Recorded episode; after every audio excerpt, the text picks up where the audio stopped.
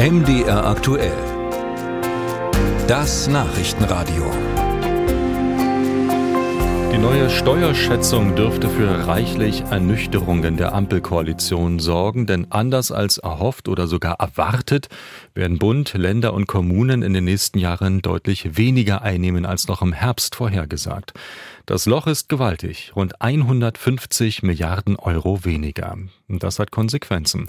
Bundesfinanzminister Christian Lindner hat bereits angekündigt, seinen Haushaltsentwurf erneut überarbeiten zu wollen. Den geplanten Präsentationstermin im Juni hat er bereits gestrichen. Darüber reden wir mit dem haushaltspolitischen Sprecher der Grünen Bundestagsfraktion, mit Sven Christian Kindler, jetzt bei uns am Telefon. Guten Morgen. Schönen guten Morgen, Herr Kochrane. Herr Kindler, ist jetzt alles Makulatur, was sich die Ampel vorgenommen hat? Nein, das Ergebnis der Steuerschätzung ist leider auch nicht überraschend. Das wirtschaftliche Umfeld, in dem wir uns bewegen, bleibt angespannt. Aber trotz aller Widrigkeiten äh, ist die deutsche Volkswirtschaft gut durch die Krise gekommen, bleibt auf einem guten Pfad. Beschäftigung ist hoch, die Aussichten sind positiv und wir haben geschlossen auf die großen Herausforderungen, auf den Krieg in Europa reagiert. Gleichzeitig zeigen jetzt aber auch die negativen fiskalischen Wirkungen der zuletzt beschlossenen Steuersenkung für alle drei Ebenen, für Bund, Länder und Kommunen, insbesondere der Ausgleich der kalten Progression, von dem vor allen Dingen Besserverdiener profitieren, der Finanzminister Christian Lindner und Bundeskanzler Olaf Scholz sehr wichtig war, der reißt jetzt große Löcher in die öffentlichen Finanzen im Bund, Ländern und Kommunen und das zeigt sich auch in der Steuerschätzung. Trotz ähm, dieser Probleme hatten viele irgendwie doch mit einer besseren Steuerschätzung äh, gerechnet, mit weiteren Mehreinnahmen. Nun erleben wir aber das Gegenteil. Ist damit die Zeit der Wünsche vorbei? Auch bei den Grünen müssen Sie zum Beispiel Ihr Heizungsprojekt mit hohen Subventionen für Wärmepumpen abspecken müssen? Nein, die soziale Förderung äh, für den Heizungstausch von irreparablen, kaputten Heizungen, die gar nicht mehr zu ersetzen oder zu erneuern sind, die wird äh, aus dem Klimatransformationsfonds finanziert. Dort gibt es äh, Rücklagen und Einnahmen aus dem CO2-Preis, die damit finanziert werden können. Ähm, und wir wollen vor allen Dingen als Grüne, dass vor allen Dingen unter- und mittlere Einkommen nochmal besonders profitieren nochmal stärker als das Kabinett bisher es vorgeschlagen hat. Dafür setzen wir uns ein, dass es eine sozial gerechte Förderung für den notwendigen Heizungstausch gibt, damit eben Menschen äh, mit steigenden Gas- und Ölrechnungen äh, in den nächsten Jahren nicht alleine gelassen werden. Das wäre extrem unsozial. Wie aber wollen Sie das, wie aber wollen Sie das durchsetzen und einem Bundesfinanzminister Christian Lindner, der auf sehr strengen äh, Kurs achtet, erklären?